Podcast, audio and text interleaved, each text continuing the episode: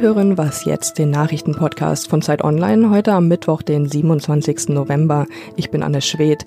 Heute sprechen wir über die neue EU-Kommission und über wütende Bauern. Jetzt gibt's aber erstmal die Nachrichten. Das Europaparlament stimmt heute über die neue EU-Kommission unter Ursula von der Leyen ab. Die EU-Staaten hatten die künftigen Kommissionsmitglieder bereits vergangene Woche gebilligt. Gewinnt von der Leyen für ihr Team eine einfache Mehrheit, kann die Kommission wie geplant am 1. Dezember starten. Über die neue EU-Kommission sprechen wir gleich auch noch ausführlicher. Im Bundestag soll in Zukunft nicht mehr bis in die Nacht debattiert werden. Die Fraktionen haben sich einem Bericht der neuen Osnabrücker Zeitung zufolge darauf geeinigt, die Sitzungen neu zu regeln. So sollen zum Beispiel die meisten Debatten von 38 auf 30 Minuten gekürzt werden und lange Donnerstagssitzungen auf Mittwoch vorgezogen werden. Damit reagieren die Fraktionen auf die beiden Schwächeanfälle von Abgeordneten Anfang des Monats. Heute findet im Bundestag eine Debatte zum Haushalt des Kanzleramts statt. Traditionell wird diese Sitzung von Bundeskanzlerin Merkel und der Opposition als Generalaussprache über die Politik der Regierung genutzt. Redaktionsschluss für diesen Podcast ist 5 Uhr. Diese Episode von Was jetzt wird präsentiert von Harman Kardon. Skandinavisches Design Innovative Technologie und wahre Handwerkskunst. Dafür steht die neue Heimlautsprecherserie Citation von Harman Kardon. Die smarten und kabellosen Lautsprecher schaffen magische Klangmomente in jedem Raum. Hallo und herzlich willkommen zu Was jetzt? Mein Name ist Simon Gaul. Die letzten Jahre waren nicht besonders einfach für die Europäische Union. Bei der Europawahl im Mai, da sprachen einige ja sogar von einer Schicksalswahl für die EU. Jetzt so langsam konstituieren sich die Gremien und heute Mittag stimmt das EU-Parlament über die neue Kommission ab. Jedes Mitgliedsland stellt einen Kommissar oder eine Kommissarin. Die neue Kommissionspräsidentin Ursula von der Leyen hat das alles zusammengebastelt und die Frage ist, was können wir jetzt von dieser neuen Kommission eigentlich erwarten? Darüber spreche ich mit Ulrich Ladurner. Er ist Europakorrespondent der Zeit und ist jetzt gerade in Straßburg. Hallo Ulrich. Hallo. Wofür steht denn jetzt eigentlich diese Gruppe, die Ursula von der Leyen da um sich geschart hat? Naja, die Ursula von der Leyen hatte drei Säulen ihrer Kommission ausgemacht. Das eine ist Thema Digitalisierung, das andere ist Thema Klima und das dritte ist Geopolitik. Äh, das sind die drei Themen und rund um diese Themen herum, glaube ich, hat sie auch ihre Mannschaft gebaut. Sie hat versucht, eine starke Kommission zu bilden. Stark heißt da starken Persönlichkeiten. Dazu gehört der Holländer Timmermans, dazu gehört die Dänin Vestager. Die waren schon Mitglied der letzten Kommission. Und sie musste natürlich auch alle Nationalstaaten berücksichtigen, weil die Kommissare, das muss man schon bedenken, werden von den Nationalstaaten vorgeschlagen. Und von der Leyen ist noch etwas gelungen. Sie hat fast eine Kommission geschafft, die mit Frauen und Männern gleichwertig besetzt ist. Also 15 zu 13 ist ja nicht ganz gelungen, aber es ist die Kommission mit den meisten Frauen in der Geschichte der Europäischen Union. Das ist jetzt die eine Sache, das ist ihr dann ganz gut gelungen. Was würdest du sagen inhaltlich? Inhaltlich, die von der Leyen befindet sich heute in einer Situation, äh, in der die Europäische Union doch äh, von tiefen Gräben durchzogen ist, zum Beispiel zwischen Ost und West bei der Frage der Migration, aber auch bei der Frage Autoritarismus versus Demokratie. Das ist die Lage, die von der Leyen vorfindet und sie hat darauf reagiert, indem sie versucht hat, in diese einzelnen Nationalstaaten hinein Signale zu setzen und sagen, ich nehme eure Sorgen und Ängste und auch eure Themen ernst. Sie hat einen Italiener zum Haushaltskommissar gemacht, sie hat einen Ungarn zum Erweiterungskommissar gemacht. Das sind eindeutig Zeichen dahin, dass sie mit diesen Nationalstaaten, die mit der EU Schwierigkeiten haben, auf äh, ja zeigen will, ich möchte mich mit euch versöhnen, ich möchte mit euch zusammenarbeiten. Ist das eine gute Idee? Äh, das wird sich zeigen. Es ist nicht ganz einfach, weil sie damit auch Konflikte sozusagen in die Kommission mit hineinholt. Also das ist eine riskante Strategie, eine verständliche, aber es ist eine riskante Strategie, weil es gut sein kann, dass sie die Konflikte, die zwischen den Nationalstaaten sind, äh, in die Kommission hineinholt und das könnte dazu führen, dass die Kommission, ich will nicht sagen, sich blockiert, aber dann doch ähm, nicht so viele Reformen durchsetzen kann, wie es äh, notwendig wäre. Eine Frage noch zu Großbritannien. Das hat jetzt niemanden vorgeschlagen. Eigentlich ist es aber ja noch Mitglied der EU. Ist das ein Problem für diese Kommission? Das kann ein Problem werden in dem Moment, äh, in dem jemand vor dem Europäischen Gerichtshof klagt.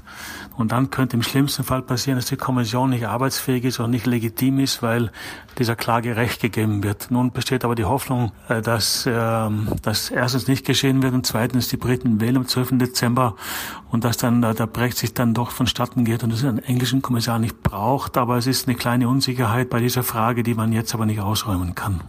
Danke Ulrich, danke nach Straßburg. Gerne, gerne.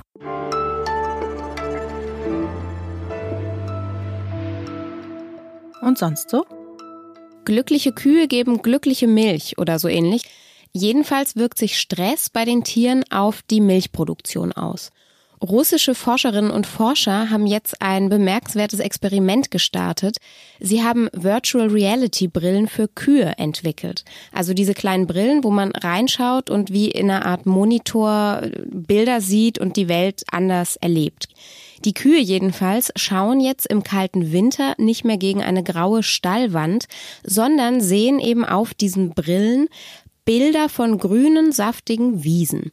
Und erste Tests verliefen offenbar positiv. Die Stimmung in der Herde soll entspannter gewesen sein. Ich frage mich ehrlich gesagt nur, wie gehen denn die Kühe dann damit um, wenn sie merken, dass das vermeintlich frische Gras, das sie da essen, doch nur trockenes Heu ist und der weiche Wiesenboden sich dann auch irgendwie so seltsam hart und steinig anfühlt? Irgendwie ist das jedenfalls alles mehr Schein als Sein. Und vielleicht produzieren die Kühe dann ja statt fetter Milch nur noch weißes Wasser?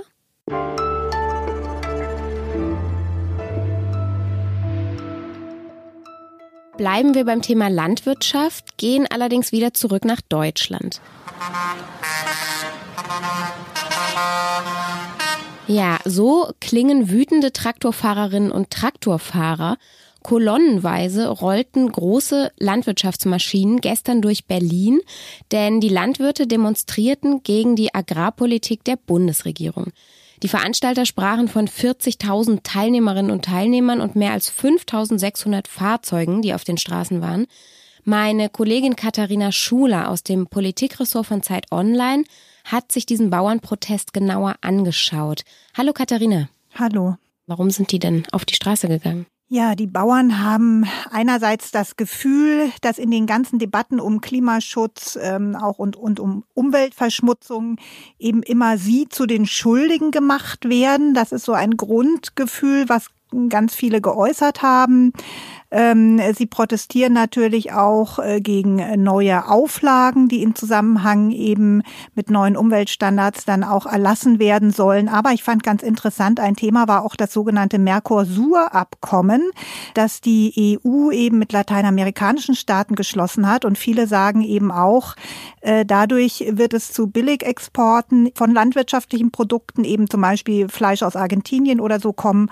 Und das macht eigentlich den Markt für unsere hochwertigen hochwertigen Produkte kaputt. Das heißt, sie wollen letztendlich fordern sie auch nicht in erster Linie eine Absenkung von Standards, sondern dass ihre hohen Standards geschützt werden. Woher kommt denn dieser Konflikt überhaupt Umweltschutz, Landwirtschaft?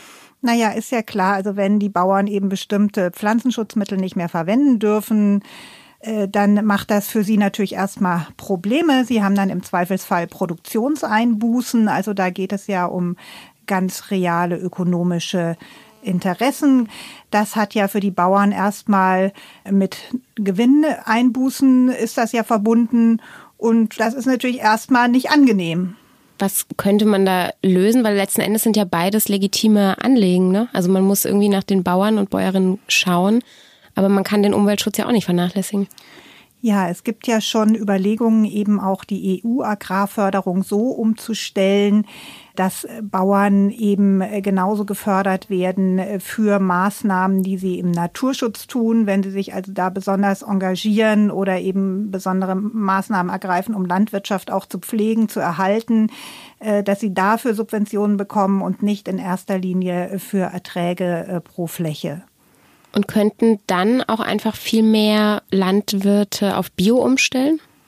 Das dürfte nicht so einfach sein. Ich habe zwar dort bei den Demonstrationen waren etliche Landwirte im Prinzip durchaus aufgeschlossen dafür, aber auf der anderen Seite sagen alle auch dazu, ähm, der Markt ist ja im Moment gar nicht dafür da. Und äh, das ist eben tatsächlich ein großes Problem.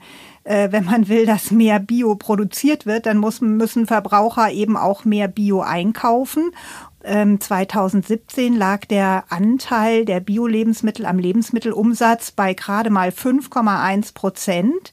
Wenn man jetzt mal vergleicht, also die Grünen haben ja zurzeit Zustimmungswerte von um die 20 Prozent. Offensichtlich kaufen nicht alle diese Menschen auch Bio-Lebensmittel, sonst müsste der Anteil ja viel höher sein. Also auch wie so oft eine Sache, die Konsumenten ein bisschen mit in der Hand haben. Danke, Katharina. Gern. Damit ist was jetzt für heute auch mal wieder zu Ende. Sie erreichen uns wie immer unter wasjetzt@zeit.de. Morgen kommt eine neue Folge und ich sage wie immer Danke fürs Zuhören. Tschüss.